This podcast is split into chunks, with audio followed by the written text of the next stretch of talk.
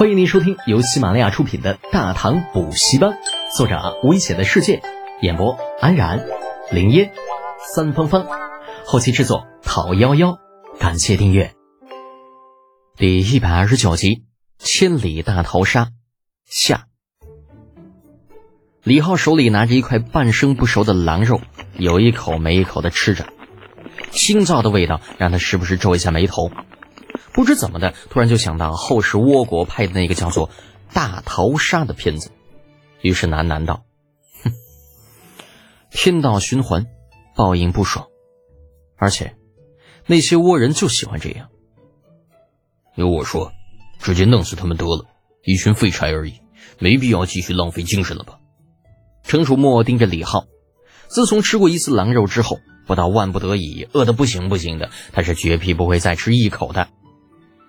李浩却摇了摇头，不，他们还没有绝望，所以我们要继续追杀。老子说过，要让他们上天无路，入地无门。而程楚墨耸耸肩，抱着膀子不说话了。他知道这不过是李浩的借口，这家伙真正的目的应该是练兵。看看那些跟着追杀一路的家伙吧，刚出来的时候像是出鞘利刃，锋芒毕露。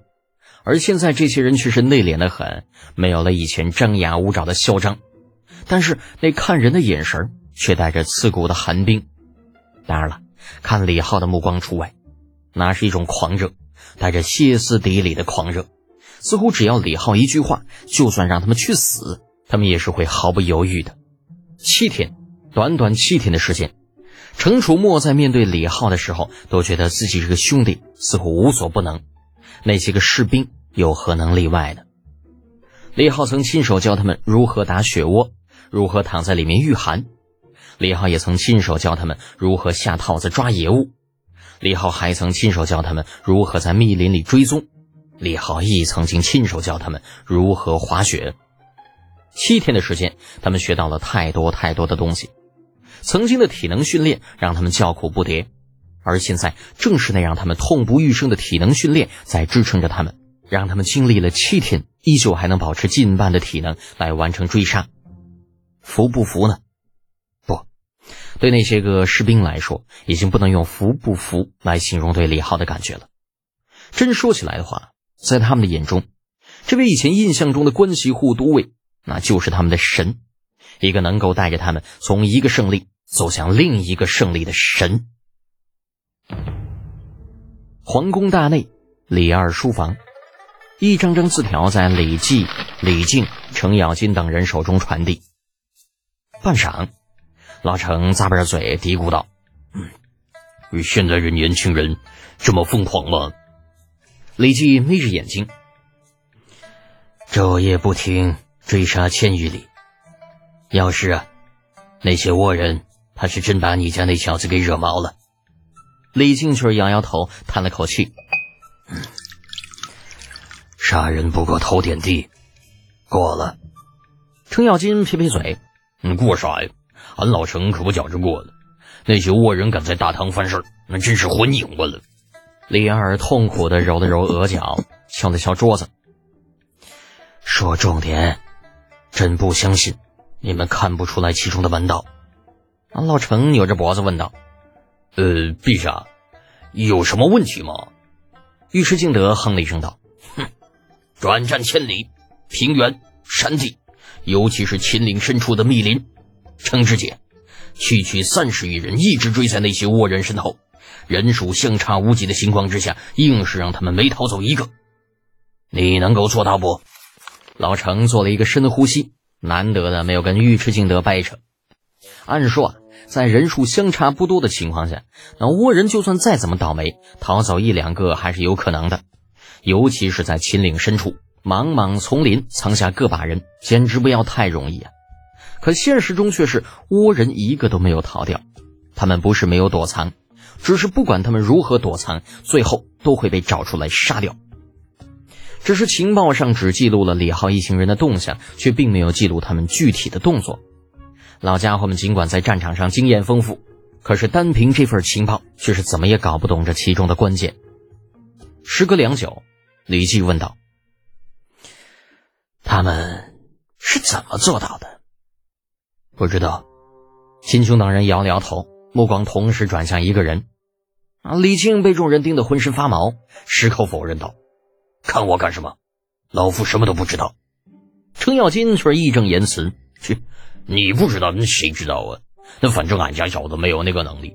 灵府那帮子傻胚子，那那让他们杀人还成，追踪在荒无人烟的平原还成，秦岭那种地方，想都别想。是啊，秦岭大山深处，本就容易迷失方向。”再加上山高林密，追踪几个有心躲藏的人实在是太难了。以老夫来看，在座的有一个算一个，没人能做到。那是啊，没人能做到。正是因为没人能做到，才让李儿很郁闷。啊，关键是这帮子杀财还是没有说到点子上啊。犹豫了很长时间，李儿咳了一声：“诸位爱卿啊。”朕提醒你们一句：勋贵子弟大比就在二十天之后。对此，你们就没有什么想法？啊！程咬金大大咧咧的说道：“那比呗，这都不叫事儿。”李二翻了个白眼儿，一拍桌子：“你们这脑子里想的到底都是些什么东西啊？勋贵子弟大比，比的是什么？狩猎啊！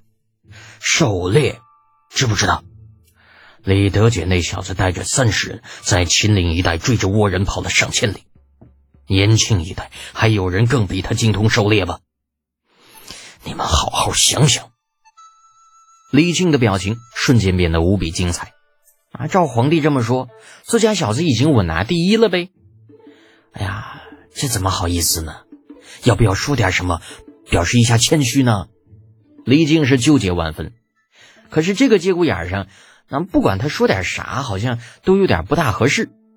正想着，却听程咬金咧着大嘴道：“嗯，那这么说，那我那女婿参加大比的确有点欺负人。要不，嗯，那那就别让他参加了呗。反正这小子要爵位有爵位，呃，要官位有官位。”尉迟敬德本来就与老程不对付，我眼气咻咻的说道：“程知县，你还要点脸不？明明八字还没一撇呢。”那小子怎么就成你女婿了？早就不是俺女婿了。那等那小子回来，你问问他，你看他敢否认不？妈，啪的一下，丽儿一巴掌拍在自己额头上。早知道就不应该把这些个老混蛋叫过来议事。这他妈没聊几句呢，话题跑偏多少次了？还有李德姐那小子，就不能让朕省点心吗？几个倭人而已，朕只是让你斩草除根呐，可没让你追杀千里呀。你痛痛快快弄死不好了吗？何必搞成现在这个样子啊？帝国主义头子李二同志很郁闷，非常的郁闷。本集播讲完毕，安然感谢您的支持。